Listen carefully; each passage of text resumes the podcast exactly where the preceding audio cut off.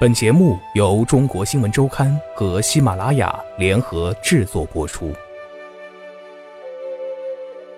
对于李梅婷那副标志性的眼镜，钱钟书有一个刻薄而生动的比喻：梅婷仗着黑眼镜，对孙小姐像显微镜下看的微生物似的细看。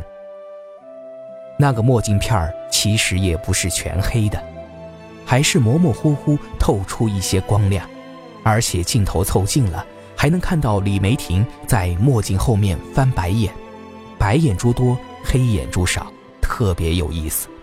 葛优对中国新闻周刊笑着回忆：“躲在墨镜后面，这是一个传神的比喻，但似乎也隐隐表达了一种姿态，不论是对于戏剧，还是对于人生。”葛优的姿态始终是谨小慎微的，他喜欢躲，很少选择直面而上，而是迂回前行，绝不与人发生冲突，甚至每说一句话都要琢磨半天，生怕哪句不合适会得罪人，或者给别人造成误导。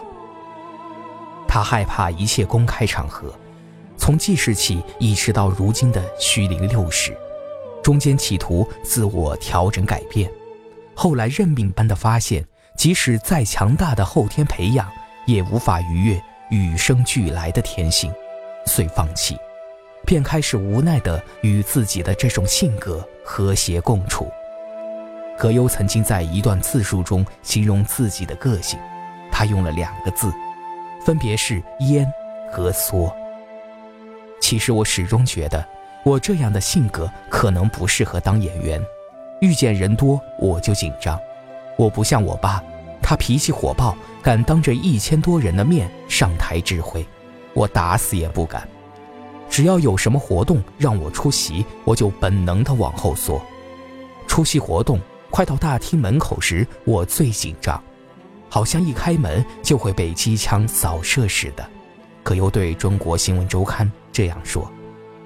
在葛优的老朋友冯小刚或者谢元的印象中，葛优最大的性格特点就是不愿意得罪人，而葛优自己也承认不会拒绝人，那就自己多受点累。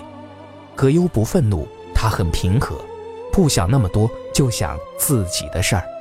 这是大部分老朋友对于葛优的评价。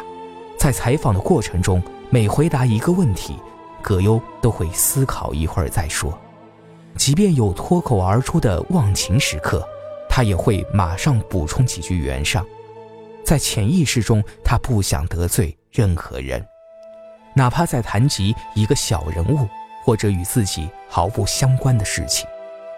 在一切媒介中，葛优最害怕电视台的摄像机，镜头一旦对着自己，就觉得浑身不自在。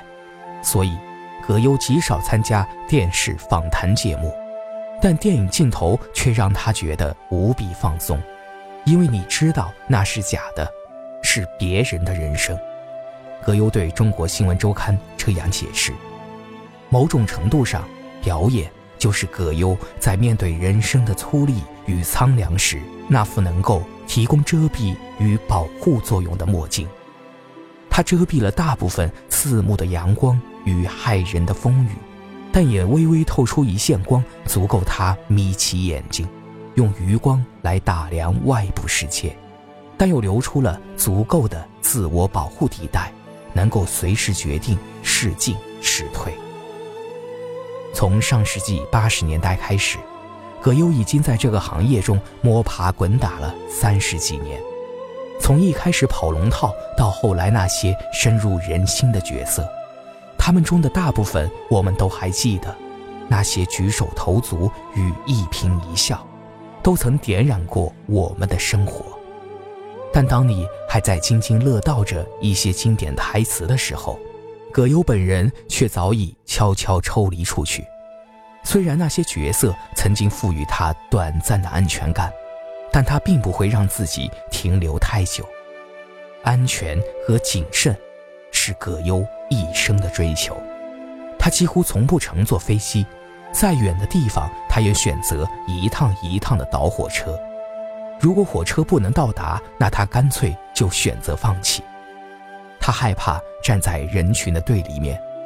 在过去很长一段时间内，葛优的一大爱好是蹲在北影厂门口与陌生人或者群演聊天。如今，即便他早已声名隆隆，但你在他的身上也很少能看到那种耀眼发光的所谓明星气场。他觉得最安全的方式是如同一粒盐一样，迅速消融，隐匿在茫茫人海。冯小刚曾经在自己的书中描述过一个关于葛优的段子：在电影《大腕》拍摄后，《纽约时报》的人想采访他，葛爷推说有事，一再谢绝。我们问他：“你有什么事？”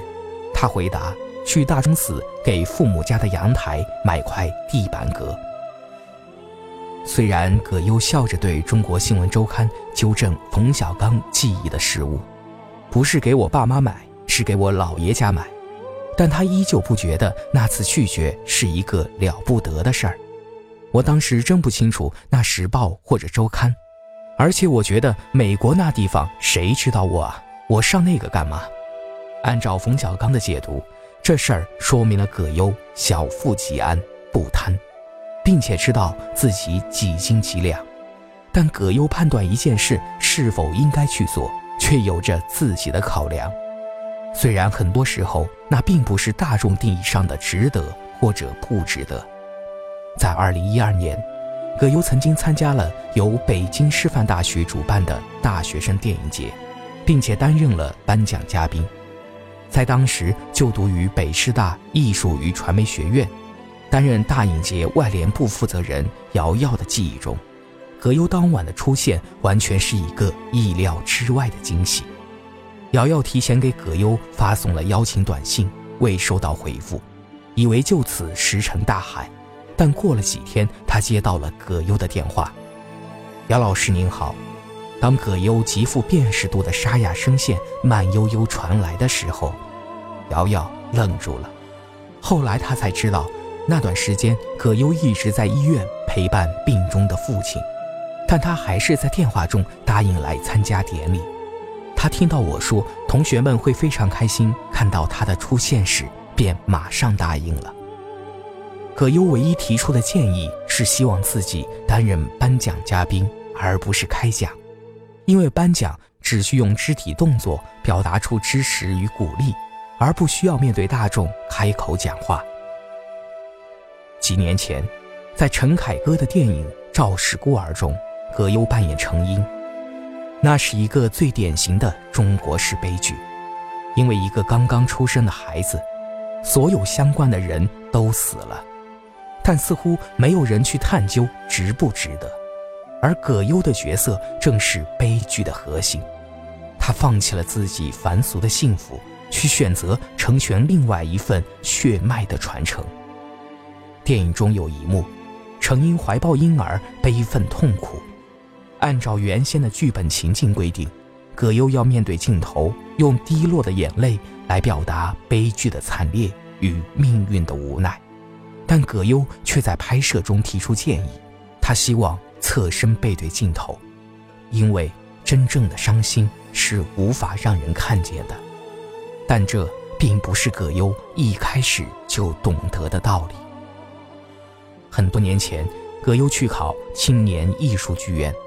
那时候他还不到二十岁，文革刚结束，当演员不过是在懵懂中去寻求一条出路。